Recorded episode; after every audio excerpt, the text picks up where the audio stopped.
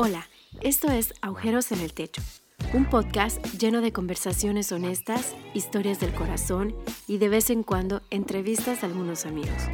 Todo esto tiene la intención de sacarte una sonrisa y animarte en esta aventura llamada vida.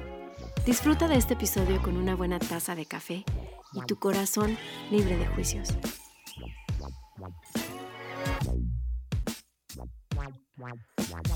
Hola amigos, eh, un saludo a todos. Bienvenidos a otro episodio de Agujeros en el Techo. Creo que hago ese saludo siempre. La verdad, no sé cómo saludar o cómo se empieza a, grabar un episodio, pero quiero darle gracias a todos los que están escuchando estos episodios en esta temporada en la que estamos y la verdad estoy muy animado en medio de, de la crisis, de lo que estamos viviendo, porque estamos haciendo que la iglesia suceda, estamos creciendo, estamos avanzando, estamos creando unidad, estamos ayudándonos unos a otros y incluso la Biblia habla mucho de eso, de ayúdense unos a otros, ámense unos a otros, oren unos por otros y creo que esa es la tarea en la que, en la que estamos ahorita. Y quiero presentarles un amigo eh, que se llama Willy Briones, tal vez. Willy, muchas gracias por, por conectarte, por aceptar la invitación y me gustaría que te presentaras ahí, que te conozcan un poco, qué es lo que haces y, quién sos. Hola, Kike, un gusto estar en tu podcast. Gracias por la invitación. como ya dijiste, mi nombre es Willy Briones, soy parte del equipo de Camino de Vida en Lima, Perú. tengo a mi, a, a, mi cargo el grupo de adolescentes que se llama Get Up CDB. Eh, soy parte del equipo encargado de los adolescentes y también como parte del equipo encargado de una sede. Sí, buenísimo. Y igual, yo creo que muchos de los que estamos escuchando eso conocemos el, el, el, tema de lo que la iglesia está sucediendo y yo quiero enfocar tal vez esa conversación mucho a esa parte en la que tal vez vos tenés más experiencia y en esos tiempos hemos tenido que aprender y es el trabajo con los, adolescentes. Yo creo que los adolescentes para mí, tal vez porque yo también pastor adolescente, son eh, una de mis, de mis partes favoritas de la iglesia. Yo me considero fan de lo que ellos viven, hay muchas cosas que tal vez nos cuesta hasta captar conforme pasa el tiempo, ¿verdad? Porque hay un lenguaje que tenemos que estar en constante aprendizaje y todo esto, pero me gustaría que, empezando con esa parte de liderazgo adolescente, eh, la idea es que eso sea como lo más fluido de una conversación, así, de lo que se nos ocurra un poco, pero quisiera preguntarte cuál ha sido tu experiencia en todo ese, tiempo, en todo ese tiempo de, de liderar chicos. ¿Cómo empezaste a liderar? ¿Cómo te ha ido con eso? Ah, eh, ¿Cómo te has equivocado, incluso en el liderazgo? Eh, ¿Cómo has sobrellevado las victorias, los momentos buenos y los momentos malos? Entonces, me gustaría como preguntarte por ahí, ¿verdad? ¿Cómo, cómo esta experiencia de liderar, cómo la sentís? Bueno, realmente ahora llevo con los adolescentes unos siete años aproximadamente. Antes yo estaba más involucrado con los jóvenes, los mayores, y realmente ahora puedo decir que es un privilegio, es algo único poder ser parte de la vida de los adolescentes. Creo que antes no lo veía tan claro, de hecho, de fuera. Es más, por, por mi personalidad un poco más eh, introvertido, más tranquilo. Siempre veía a los adolescentes de lejos y decía, ah, no me gustaría estar ahí porque los veía más movidos y los veía haciendo cosas y, y, yo buscaba tal vez un poco más de tranquilidad de alguna manera. Pero ahora, ahora, siete años después, yo puedo decir es un privilegio poder estar en la vida de alguien a esa edad, porque te quedas como parte de su historia. Es decir, ellos cuando sean mayores y crezcan, Ah, tú puedes ser parte de una historia. Si eres un pastor de adolescentes o si eres un líder de adolescentes, no es solo el llevar el esfuerzo de, hacer un ministerio con ellos, sino es en, poder entender el privilegio de ser parte de, una buena historia. Mm. Porque quedas en la historia, quedas en la historia tal vez una época de su vida donde donde están decidiendo, donde están ah, tomando ciertos caminos, donde tienen más preguntas y tienen necesidades y nosotros podemos ser parte de su historia. Para mí, principalmente es eso, es un privilegio y en, cuanto al trabajo con adolescentes, creo que ah, nadie lo sabe todo y yo creo que una de las, de, las cosas que nosotros siempre hemos podido hacer en Gerard es siempre hemos tratado de intentar, siempre hemos tratado de hacer mejor lo que hacemos. Yo, yo creo en una iglesia con excelencia y excelencia no quiere decir que todo lo tienes, que todo lo sabes, que todo lo puedes, sino excelencia tal vez quiere decir hacerlo mejor con lo que tienes en tus manos. Entonces siempre hemos intentado hacerlo mejor con lo que tenemos en nuestra mano y, a veces honestamente no ha sido mucho o no sabíamos o no teníamos, pero siempre hemos innovado, tratar de, de, hacerlo mejor con lo que estaba a nuestro alcance. Para mí, las claves dentro del trabajo con adolescentes, y creo que fuera también de solamente adolescentes, para mí una de las claves es tener un equipo, porque, porque puede ser el, el, que tiene las mejores ideas, puede ser el que tiene tal vez el mejor carisma, o puede ser que tienes tal vez la mejor disposición, pero uno solo puede llegar hasta cierto alcance, que siempre es pequeño, pero un equipo puede llegar a un alcance mayor. Entonces, yo entendí cuando comencé con adolescentes que mi tarea principal era formar un equipo. Un equipo no solo que sirva en el Ministerio de Adolescentes, sino que desarrolle un amor por los adolescentes. Hay muchos que dicen los adolescentes son difíciles, son complicados, no los entendemos. Eh, en el colegio buscan ayuda, los padres buscan ayuda, todos buscan ayuda acerca de cómo trabajar con adolescentes, pero yo creo, yo creo también ah, que, es más importante amarlos que entenderlos, porque el amor quita barreras y, a veces eso te ayuda a entrar en la vida de ellos, porque no podemos ayudarlos si es que no nos dejan entrar en la vida. Y ellos normalmente crean distancia hasta que hay cierta confianza para contar sus cosas y sus necesidades, lo que están viviendo.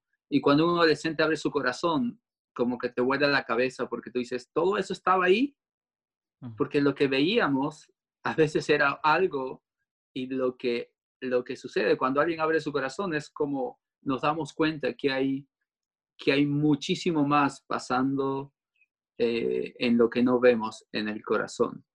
Entonces, de hecho, no hemos hecho todo bien, pero eh, hemos tratado siempre de intentar y de tener un corazón por ellos.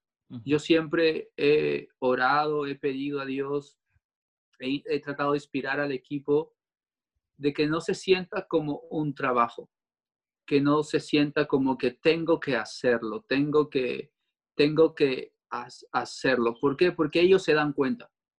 Y ellos no solo quieren a alguien que tiene un, tal vez un lugar como un trabajo o un puesto o un escalón antes de otras cosas mayores en la iglesia, no. Si ellos se dan cuenta que en verdad te interesan, eso es una marca que te abre eh, su corazón, sus oídos, su vida. Y creo que que ese siempre ha sido el, corazón de nosotros, de poder entrar en la vida de ellos, pero que se den cuenta que no es solo un trabajo o una obligación. y, bueno, lo seguimos haciendo. Yo sueño con que a veces hay la mamá que trae adolescente de la oreja diciéndole tienes que venir a la iglesia.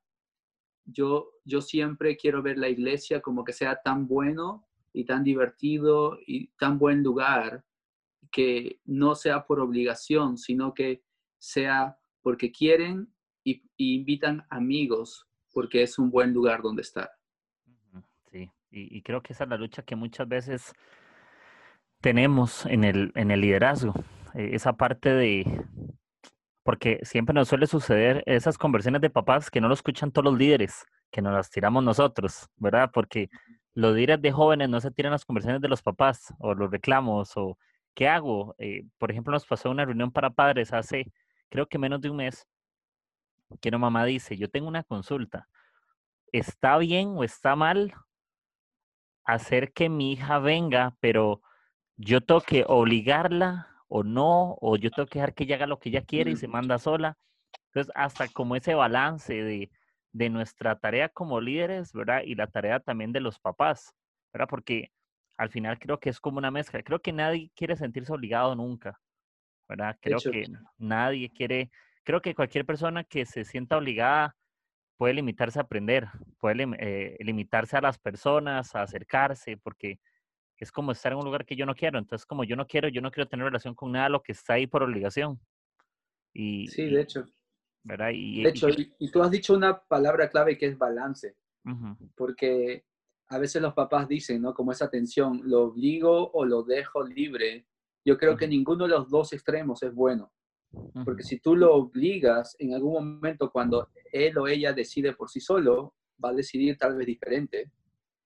Pero si tú lo dejas que tal vez haga todo lo que ellos quieren, también uh, tal vez va a perder eh, las cosas importantes de lo que significa, porque a esa edad necesitan un guía. Y nosotros los pastores o líderes no, no tenemos autoridad de, de alguna manera de poner lineamientos o reglas, pero los padres sí. Pero uh, sí, me pasa a veces como, como que una mamá viene con su hijo y me dice, ya, pastor, hable con mi hijo, porque ah, él necesita hablar con alguien. Y el hijo está incómodo y no quiere hablar. Y, y, a veces los padres no entienden todo, ¿verdad?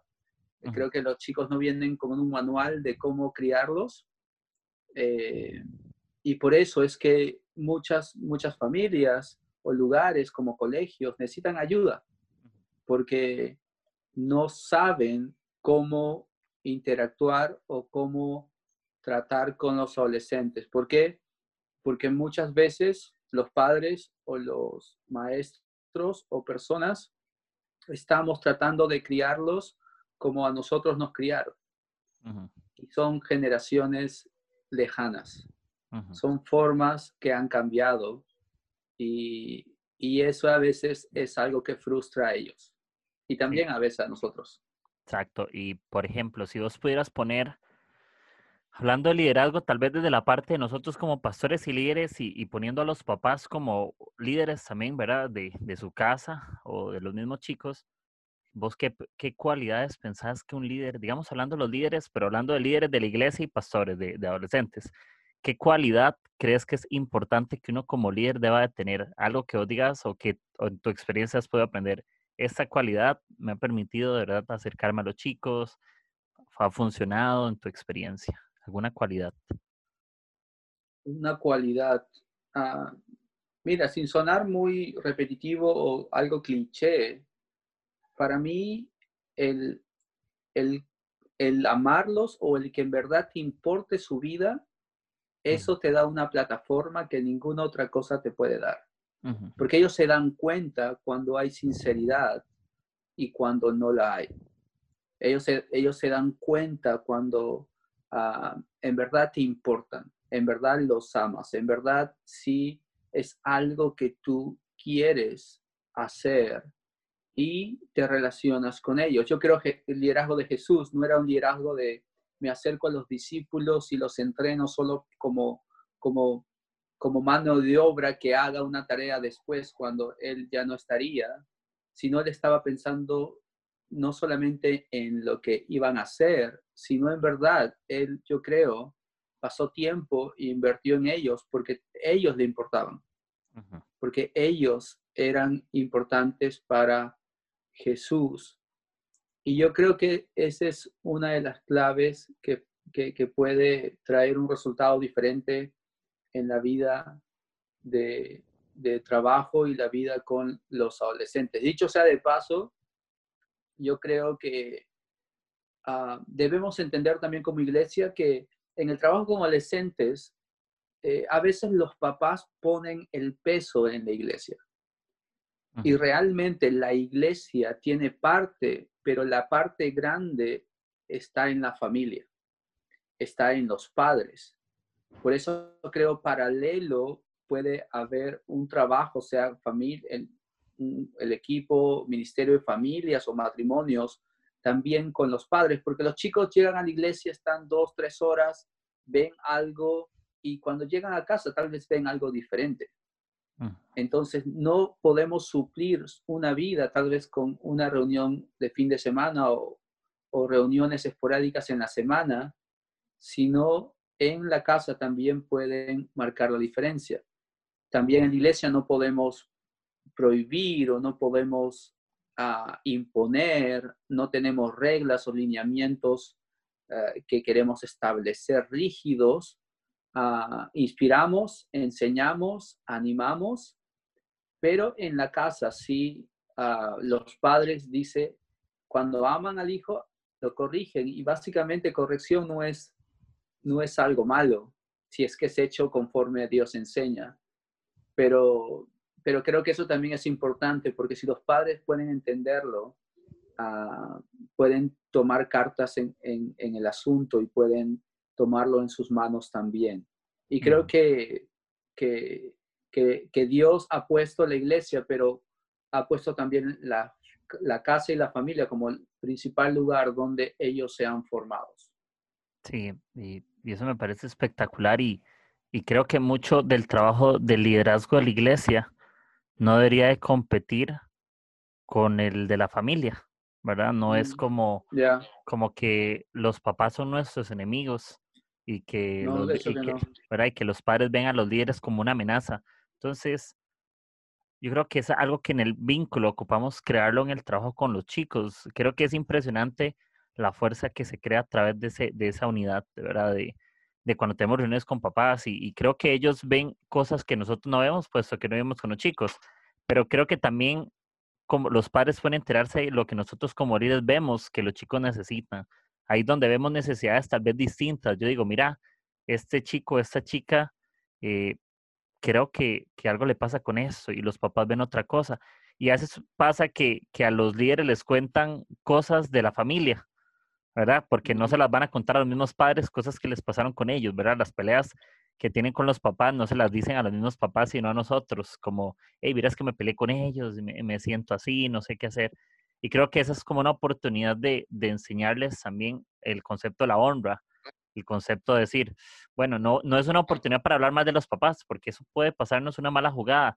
Ay, no le haga caso a sus papás porque tal y tal cosa, sino que es la oportunidad de decir, bueno, eh, vamos a entenderlos, creo que hay que formar una mejor comunicación, tal vez acercarte, preguntarles y a veces hay que romper como ese silencio y no enseñarles como que nosotros les vamos a resolver la vida a los chicos, ¿verdad? Es que nosotros al final lo que hacemos es, los vamos a animar, como vos decís, pero los vamos a llevar a que ellos puedan tomar las decisiones, a que ellos puedan conversar con quien deban, puedan solucionar lo que deban. Nosotros no vamos a ir a hablar con los, como, como, como contabas, que llegó una mamá o un papá, ¿verdad? A decir, haga, algo con mi hijo, hable con él y tal vez lo dicen delante el chico con la mamá y con uno y más bien hasta el chico acongojado porque es una situación donde se siente totalmente expuesto. Yo lo he vivido y yo creo que ningún papá lo hace al propio. Creo que ninguno lo hace malintencionado porque son sus hijos, no lo quieren exponer.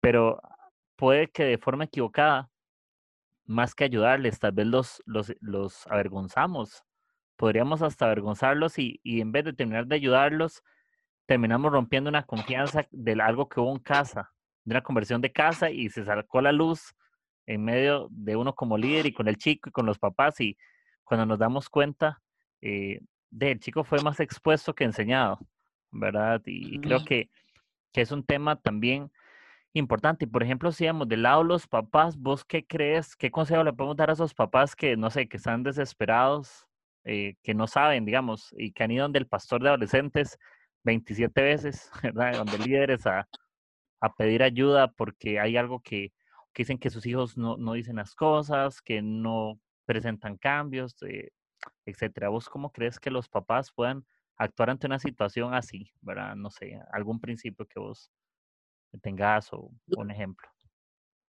Yo creo que, como dije hace un momento, el ser padres de hijos adolescentes no, no tenemos un manual de cómo hacerlo. Es algo que se aprende haciéndolo, pero también se aprende con otros. Entonces, creo que padres pueden aprender de tal vez otros padres que han pasado experiencias, poder saber cómo criar a sus hijos. Yo creo que es, es la conciencia de ser bien intencionales en que tienen un privilegio y una tarea que es criar a sus hijos y que no sean pasivos en tener que aprender para saber cómo hacerlo y que inviertan también tiempo o lo que sea necesario para poder criar a sus hijos. Yo creo que una de las cosas que no ayudan con los chicos es muchos padres ausentes, mm. muchos padres que no están presentes en la vida de ellos en una medida necesaria.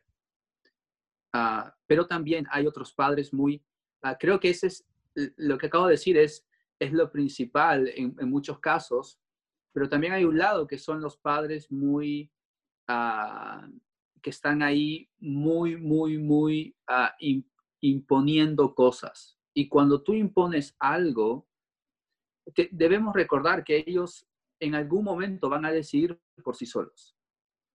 En algún momento van a tomar decisión y, y, tal vez tengan que obedecer ahora o tienen que ir por este camino ahora, pero en algún momento ellos van a decidir y van a decidir mm, por lo que ellos quieren. Entonces yo siempre, yo siempre trato de recordar al equipo y, y le digo también a los padres, nosotros no le decimos qué hacer a los chicos solamente, sino le le inspiramos y le enseñamos para que cuando ellas tengan que decidir, decidan bien. ¿Por qué? Porque en el colegio, porque cuando salgan del colegio a la universidad, porque con los amigos del barrio, ellos van a decidir. Yo no estoy ahí, padres no están ahí. Cuando haya algo que, que, que, que tal vez quiere algo malo que quiere entrar en sus vidas y ellos van a tomar una decisión. Entonces, yo no quiero que los adolescentes o los chicos me obedezcan, ah, yo quiero que ellos decidan por sí solos. Yo solo enseño, inspiro, animo, solo estamos, esa es nuestra tarea, pero que ellos puedan decidir bien. Y yo creo que ellos pueden decidir bien. No perfecto, nadie es perfecto, pero creo que pueden decidir bien. Incluso con el tema de, las decisiones, me, gusta tocar esto porque ah, tenemos a veces el concepto errado de ellos y creo que hay que cambiar la forma de cómo pensamos de ellos. Creo que, el tema de le ponemos in a todo, ¿verdad? Es impaciente, son inmaduros y ponemos etiquetas y ponemos pesos. Creemos que, que como el chico no tiene un nivel de madurez o la chica, como un adulto, va a tomar malas decisiones simplemente porque su madurez no es como la de un adulto. Y entonces ya nos preocupa demasiado esa parte cuando también hay chicos que han demostrado que han tomado buenas decisiones. Los chicos han tomado buenas decisiones y, y creo que tendríamos que enfocarnos también en eso y animar y reconocer cuando las toman. No, no siempre estar detrás como policías diciéndole esto por aquí no, por aquí no, como reglas, como poniéndoles barrotes, porque justamente esos barrotes que les ponemos a los a ellos pueden ser el límite que nos ponemos entre nosotros y los chicos, entre padres y chicos, los mismos barrotes de poner tanta regla. También tiene que haber ese momento como de oportunidad donde los dejemos escoger. Podrá ser que se equivoquen, yo sé que se van a equivocar, pero también esa misma libertad les enseña a ellos y ellos se demuestran que pueden tomar decisiones buenas, pueden tomar decisiones honestas, pueden tomar decisiones sabias, que no sientan que las decisiones que toman es porque es la decisión que sus papás quisieran que tomaran o la que sus líderes esperan que tomen, Posiblemente hay decisiones que ellos tomen y hasta podrían ser hasta mejores que las nuestras en muchos momentos y, y decidieron solos y nos sorprendieron e hicieron algo increíble y espectacular y, y esa parte es muy valiosa en cuanto a las, a las decisiones. Hay que también crear esa, esa oportunidad porque nosotros hoy estamos aquí porque alguien confió en nosotros, alguien creyó, aunque todavía hoy tenemos decisiones que no están siendo muy buenas a la edad que tenemos. ¿Verdad? Y, alguien creyó, alguien confió, pero ¿cuánto más esos chicos ocupan que alguien confíen? Eh, tal vez ellos sienten que, que nadie confía en ellos. Si, si papás pasan regañándolos, si líderes pasamos regañándolos, y en sus momentos buenos no los felicitamos ni los animamos ni, ni nada, pero sí en los momentos malos aparecemos ahí como, como una sombra. Hey, por aquí no, no deberías de andar con esa persona, no deberías, y todo es, no deberías. Creo que, que ahí es donde ya tenemos el problema, porque cada vez estamos esperando que ellos se acerquen, pero justamente nuestras acciones podríamos bien estarlos alejando. No son ellos que se van, son también nuestras actitudes hacia ellos que los están alejando de nosotros. Y creo que nosotros también tenemos como líderes esa responsabilidad, no de no dejárselo a los chicos, porque siempre es, y yo, yo te lo cuento porque yo lo he escuchado y creo que vos lo has vivido en todo este tema, pero muchos chicos reclaman lo mismo. Es que mis papás no me escuchan. Es que ellos dicen que haga lo que ellos dicen, pero no me escuchan. Entonces, al final ellos se sienten demasiado presionados a cumplir la expectativa, pero no sienten la oportunidad de que alguien nos oiga. Entonces eso los frustra, ¿verdad? Y por eso los vemos a, tal vez tomando decisiones eh, de todo, pero es porque nadie se ha sentado, no con una faja, no con un regaño, ¿verdad? No con, con un juicio, sino con gracia, decir, ok, conversemos. Eh, ¿Por qué crees que pasa eso? Y los chicos se sorprenden cuando se sienten escuchados y que no les tiramos nada, no les tiramos ninguna frase de, de odio, ni, ni estamos con los puños así cerrados para pelear. Creo que ellos lo notan, como decir, ¿verdad? Esa sinceridad y, igual, ¿verdad? Y, y, creo que los padres y, y líderes ocupamos, ¿verdad? Eh, yo, yo me hago esta pregunta personal en el liderazgo con adolescentes, pero vos cómo crees que podamos nosotros como líderes conectarnos con los papás? A mí me cuesta personalmente a veces, porque tenemos las buenas intenciones y queremos hacer reducirlo a reuniones con papás, ¿verdad? Queremos decir, vamos a tener tantas reuniones al año con papás, ¿verdad? Y crear reuniones. Pero, ¿cómo crees vos que, que podemos crear un vínculo nosotros del, del, liderazgo de la iglesia con los papás? ¿Qué podemos hacer? Ideas, porque vos decís, todos somos diferentes, pero alguna idea que vos se te, se te pase por la mente, que has practicado, que, que nos pueda enseñar de tu sabiduría. Ya, antes de, de, entrar un poco en eso, justo lo que estabas mencionando, yo creo Ah, firmemente que conforme tú ves a alguien, es conforme tú lo tratas. Entonces, si alguien ve al, adolescente de cierta manera, así lo vas a tratar. Si los ves rebeldes, los tratas con más imposición. Si los ves inmaduros, tratas de poner más firmeza. Como tú los ves es como tú los tratas. Y a veces en nuestro lado, en nuestra cultura, eh, los vemos tal vez con un estereotipo que no necesariamente son. Ah, alguna vez alguien, no recuerdo bien, pero alguien dijo, uh, un adolescente en África de 14 o 15 años está dispuesto a coger un rifle y morir por una causa tonta, totalmente una locura, pero está dispuesto a morir por eso y nosotros seguimos viendo a los adolescentes como el futuro. Una de las cosas que siempre mencionamos aquí en Graves, ellos no son el futuro, son el presente. Pueden hacer cosas que marcan diferencia, pueden servir, pueden amar, pueden ah, ayudar, pueden, pueden hacer la diferencia en este mundo, pero a veces como nosotros los vemos, es como los tratamos y, eso es lo que a veces limita el potencial que ellos tienen. respecto al, tema de papás, en, nuestro caso, ah, yo también vi la, necesidad tan importante de trabajar con los padres, porque como te digo, nosotros tenemos una parte, eh, trabajamos con ellos, pero ellos, una parte más grande está en casa. Entonces, el trabajo con padres se hace esencial para poder ayudar a los chicos adolescentes. Entonces, en algún momento comenzamos a trabajar reuniones paralelas, la reunión de adolescentes que tenemos nosotros eh, y en otro ambiente, los padres que querían quedarse se podían quedar, porque muchos dejaban a sus hijos y podían quedarse o podían venir.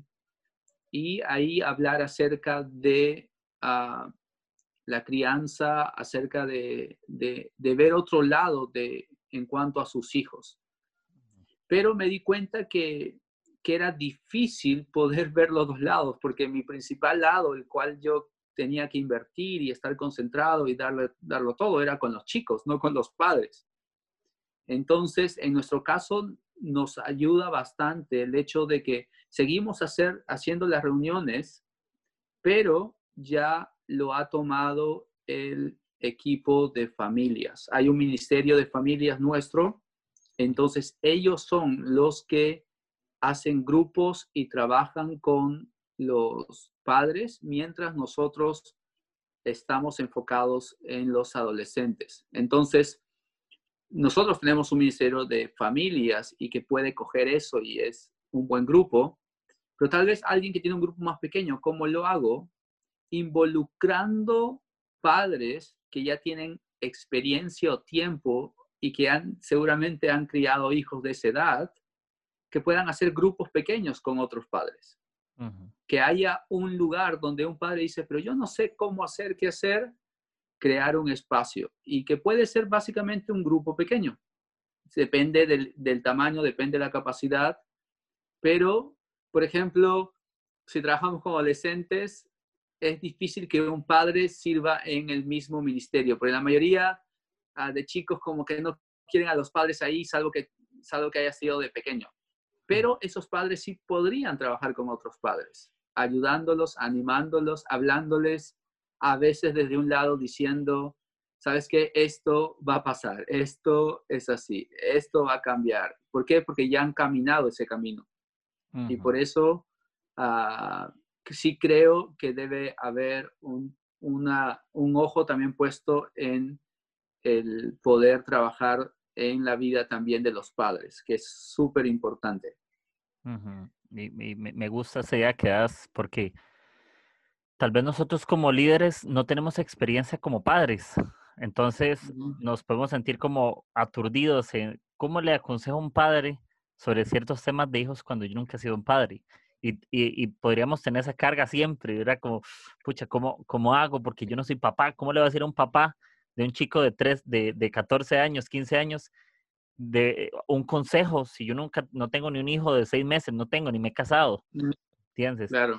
Pero me gusta aparte que sí, involucrarlo con otros padres que ya han pasado por algo y reunirlos. Y ahí creo que hay que crear mucho un lenguaje de unidad, ¿verdad? Que tanto lo que se hable con papás esté unido con lo que los líderes también enseñan, ¿verdad? Porque no enseñar cosas diferentes en los dos lados porque vamos a chocar, sino que como que creemos esa cultura, eh, cierta línea hacia donde caminamos eh, los líderes y los padres y apuntemos a lo mismo, ¿verdad? No es como por un lado, tal vez como nosotros de líderes con los adolescentes hablar de esto, ir por aquí y todo, pero que padres enseñen cosas que tal vez estamos en fuera de línea o viceversa, porque nos puede pasar, sino que creo que tiene que estar esa como conexión y esa constante comunicación de, de liderazgo hasta justamente con ese equipo que, trabaja con las familias. Nuestra iglesia también tiene eh, el equipo de familias, ¿verdad? Ahorita y creo que es una buena conversión que podríamos también tener en nuestra iglesia, de ver de qué manera podemos involucrar, incluso uno como líder, si no es al mismo tiempo, involucrarse uno en ese trabajo un poco, de estar ahí presente en esas reuniones donde están esos papás y uno estar por ahí sirviendo, ayudando, que dar la opinión de uno en algo, pero que hayan otros padres que tienen tal vez autoridad en el tema y que tienen esa enseñanza que, que no se las dio un libro, que no nos dio nosotros como líderes de adolescentes un libro, sino que la vida misma les enseñó con sus experiencias. Y creo que es más fácil identificarte con las experiencias de otro papá para un padre que identificarte, identificarse con la enseñanza de, un líder, uno de algo.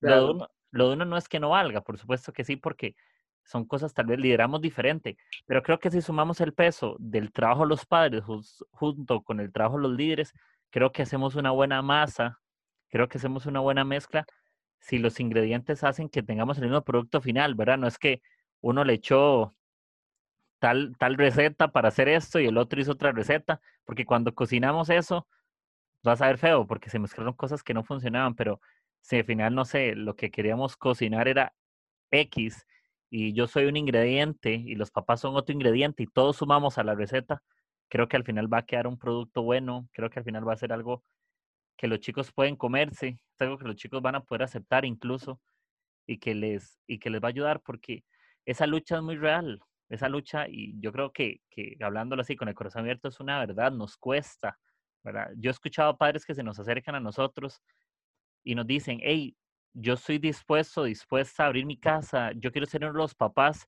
que quiero sumar al liderazgo de los, de los chicos, yo quiero estar ahí, dice, abrir mi casa y si ocupan reunirse, vengan a mi casa y si otro padre ocupa ayuda, vengan a la mía y hablamos. Y creo que nosotros tenemos que tomar esa iniciativa como líderes y no, no dormirnos y aprovechar que hay gente que tiene tanta iniciativa y tiene tanto deseo. Y creo que deberíamos de sumarnos a ese deseo a los padres. Los padres son los más interesados en sus hijos. Incluso diría que más que nosotros. Debería ser así. Porque nosotros como líderes no siempre seremos los líderes de los chicos. Los padres siempre serán los padres. ¿Verdad? Los líderes, nosotros un día ya no seremos los líderes de, de Joaquín y de Marcela, pero eh, Joaquín tendrá un padre y una madre y serán esos toda su vida, no los cambia por cada 10 años. Y Marcela tendrá los mismos padres durante no 10 años, sino 40 o más, hasta que ya no, y no estemos en esta tierra, pero, pero me gusta eso, de, de crear ese, ese vínculo. Eh, por ahí creo que también todo eso tiene que ver de, con la visión de la iglesia, ¿verdad? Justamente, que creo que todo nuestro trabajo tiene que, que ir por esa parte de, de visión y, y, no sé, y te cuento, y te pregunto más bien ahora del otro lado.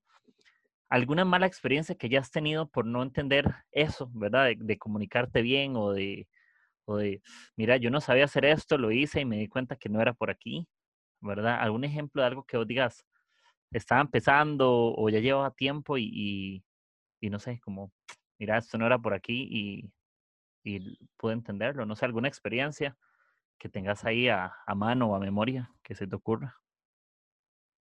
Ah, no, no recuerdo una específica en sí, pero creo que puedo, puedo mencionar un par de, de, ideas sin ser tan específico porque no recuerdo, pero sí creo que una de las cosas es ah, lo que decía hace un momento, que nosotros decimos que ellos son el presente. En algún momento uh, cuando yo comencé, tal vez era como, como pensar de ellos como que tal vez no iban a, a, poder captar todo lo que se enseñaba o como que tratarlos todavía como, como que todavía no, no entienden, no saben, no pueden. Y cambiar ese chip creo que marcó la diferencia en cuanto mm. a la enseñanza, en cuanto al trato, en cuanto a, a retarlos y hacer cosas que, que, cuestan, cosas que ah, es como, como a un niño tú no le dices como, eh, no puede hacer esto, él, él, es muy pequeño todavía y puedes limitar lo que realmente sí puede hacer. Entonces, en, en algún momento siento eso, que, que estuve más en la línea de limitarlos que de animarlos o hacerlos crecer.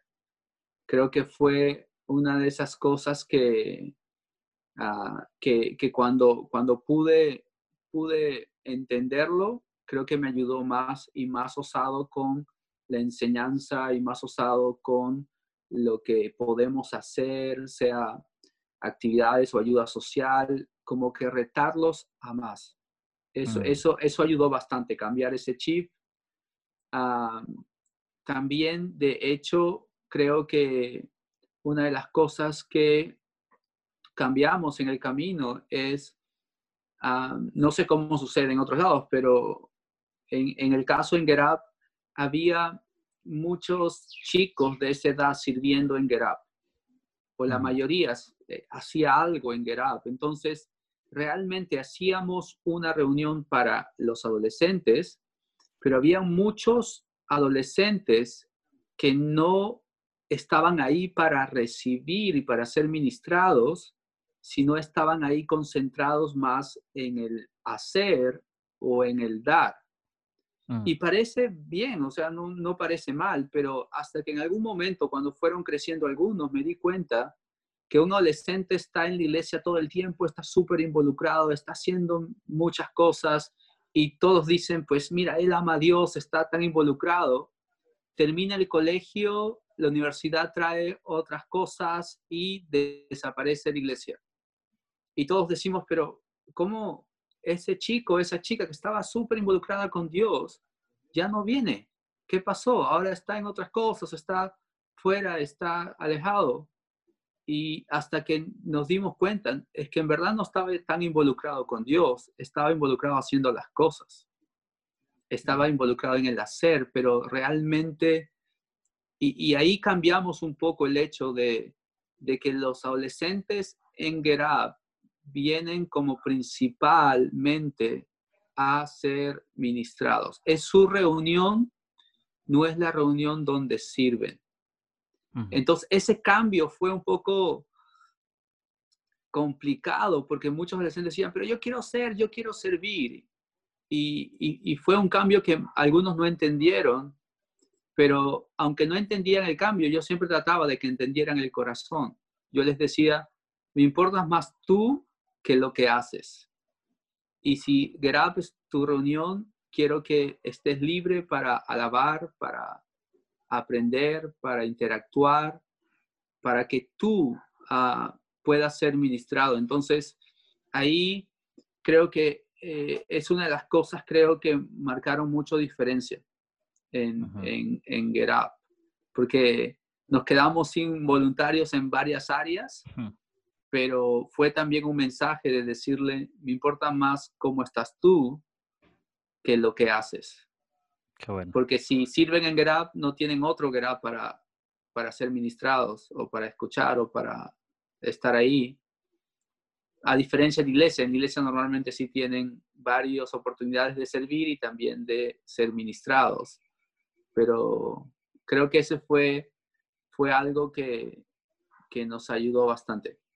Sí, y, y yo, no lo, yo no lo había visto esa, de esa forma. Muchas veces por querer que estén ahí, eh, el servicio mismo se puede ver un gancho, ¿verdad? Y lo vemos tal vez creo que de una forma inconsciente como de involucrarlo a servir, lo enganchamos.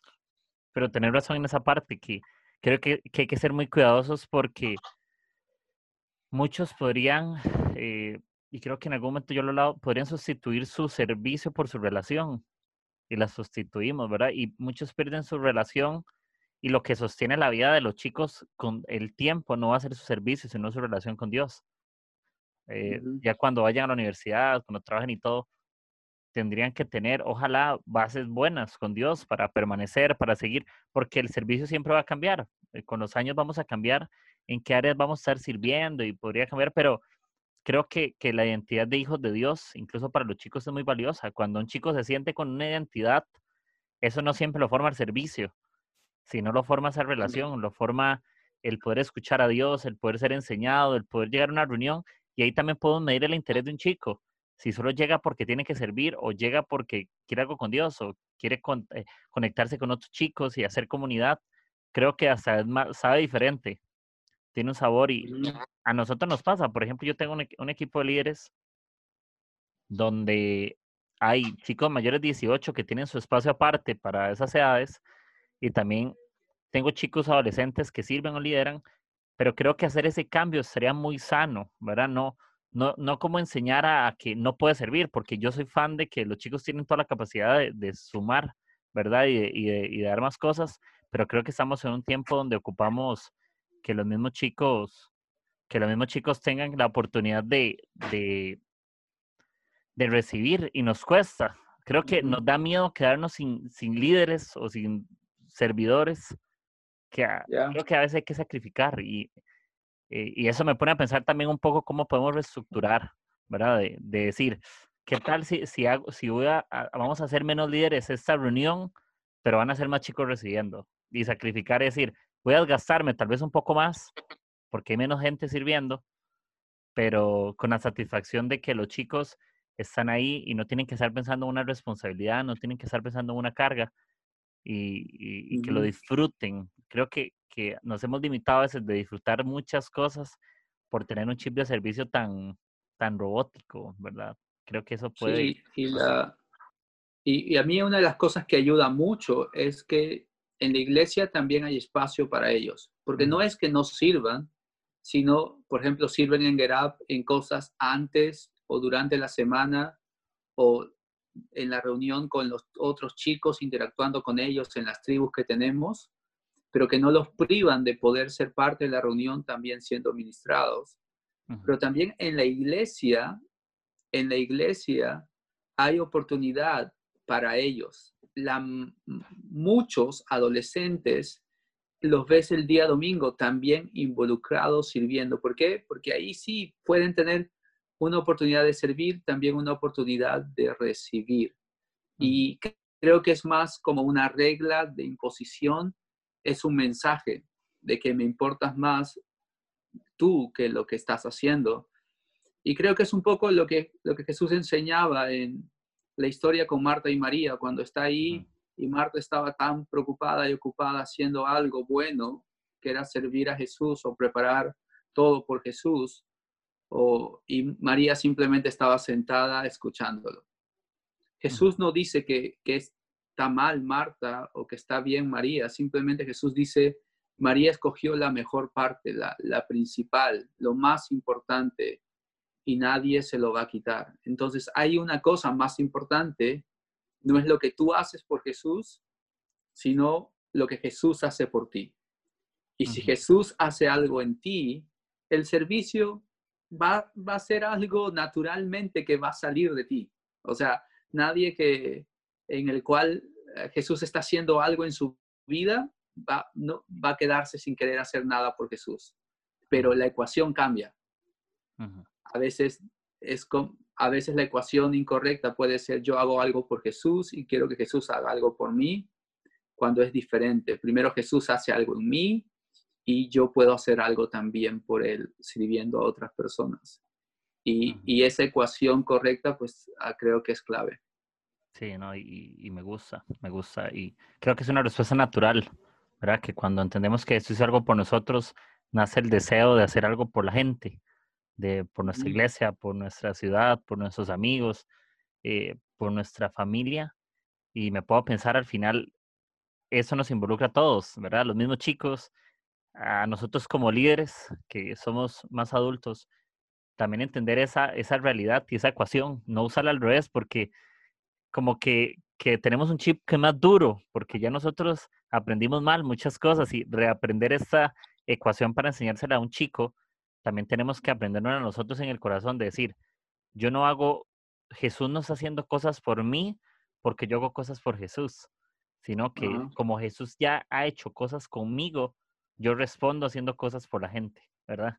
Respondo con amor, con servicio, con gracia, y el servicio siendo la respuesta, ¿verdad? A eso que sentimos. Y igual con los mismos padres, creo que si como padres también pueden entender eso, que ellos van a criar con amor a sus hijos en respuesta de lo que Jesús está haciendo con ellos como padres, ¿verdad? Como decir, ok, eh, Dios como padre que nos ama como sus hijos, nos corrige, nos enseña, nos, nos cuida, ¿verdad?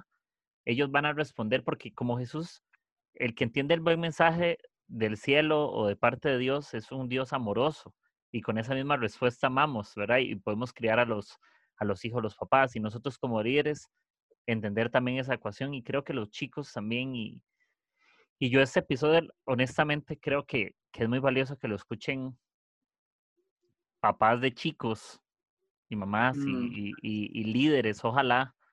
Yo, yo te soy sincero, yo, yo a veces grabo de todo, episodios para todo tipo de cosas, de lo que se me ocurre en el corazón, pero me gustaría que ojalá este episodio lo pudieran escuchar más papás.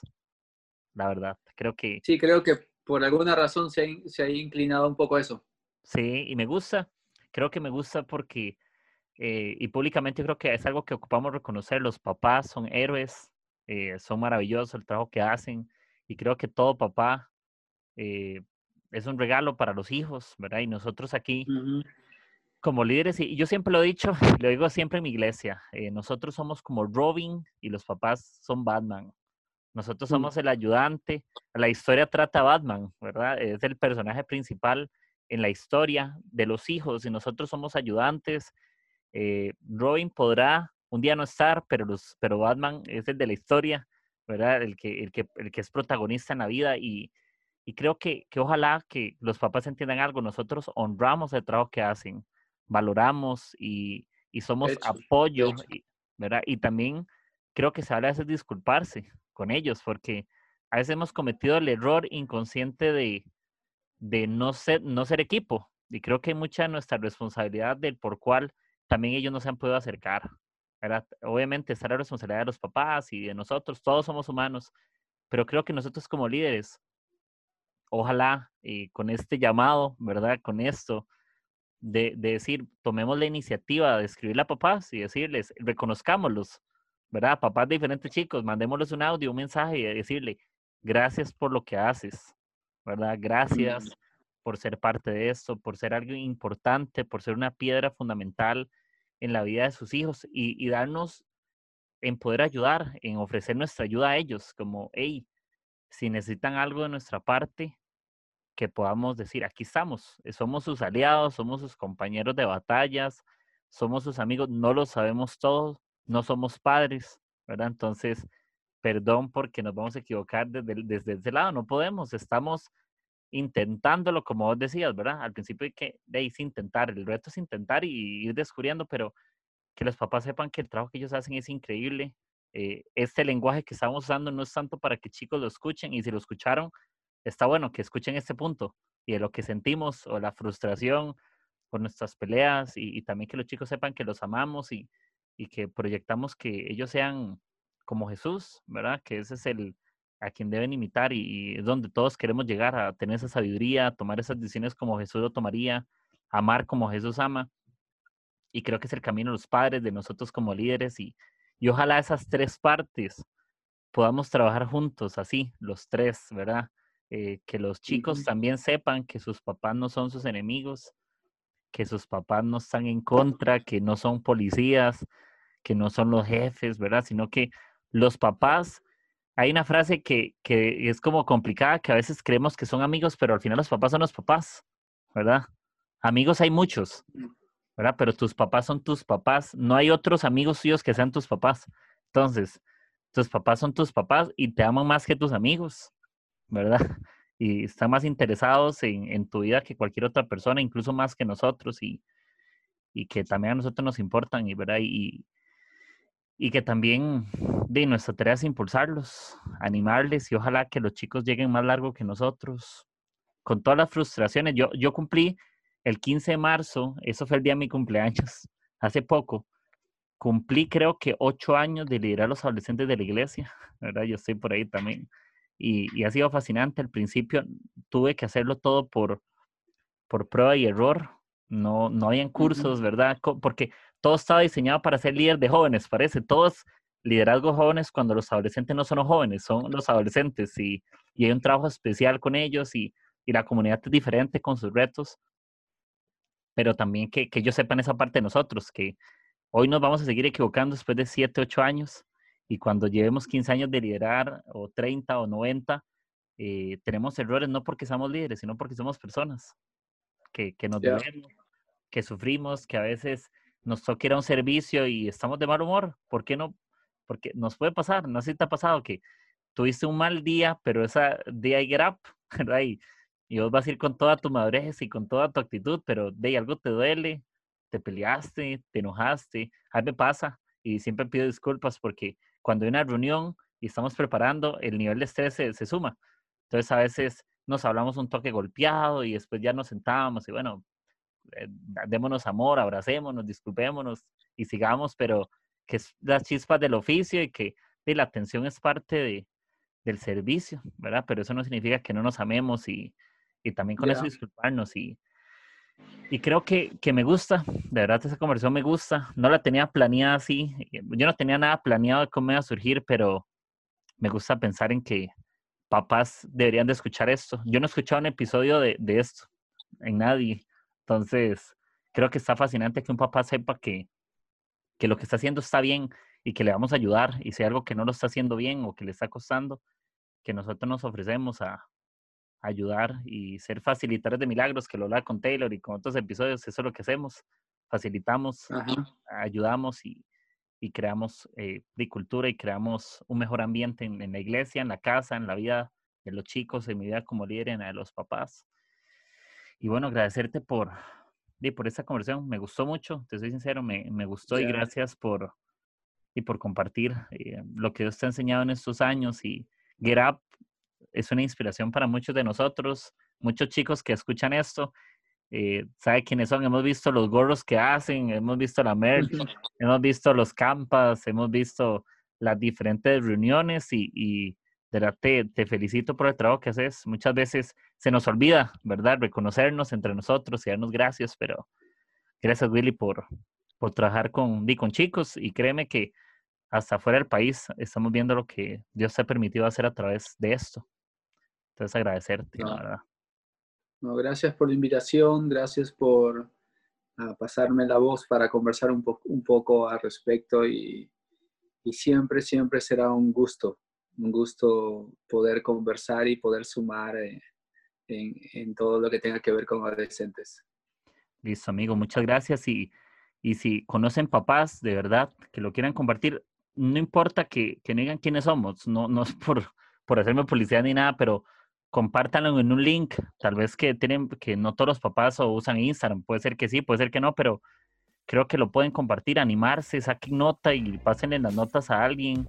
Eh, ¿verdad? Y creo que algo que tenemos que aprender es, todos somos un equipo, ¿verdad? Si, si se resumen esto, somos un equipo perfectamente imperfectos, estamos llenos de, de virtudes, pero también de errores y, la vida está llena de errores y, y pues seguimos adelante y ojalá que, las próximas generaciones de, de adolescentes crezcan con más sabiduría y que tengan líderes eh, amorosos, eh, tengan papás amorosos, ¿verdad? Y, que, y que sigamos, ¿verdad? Construyendo la iglesia juntos, sin competir entre iglesias ni competir entre comunidades de adolescentes, sino que aprendiendo unos de otros. Entonces, amigo, eh, muchas gracias y, de verdad te mando un abrazo. Gracias por, por tu tiempo.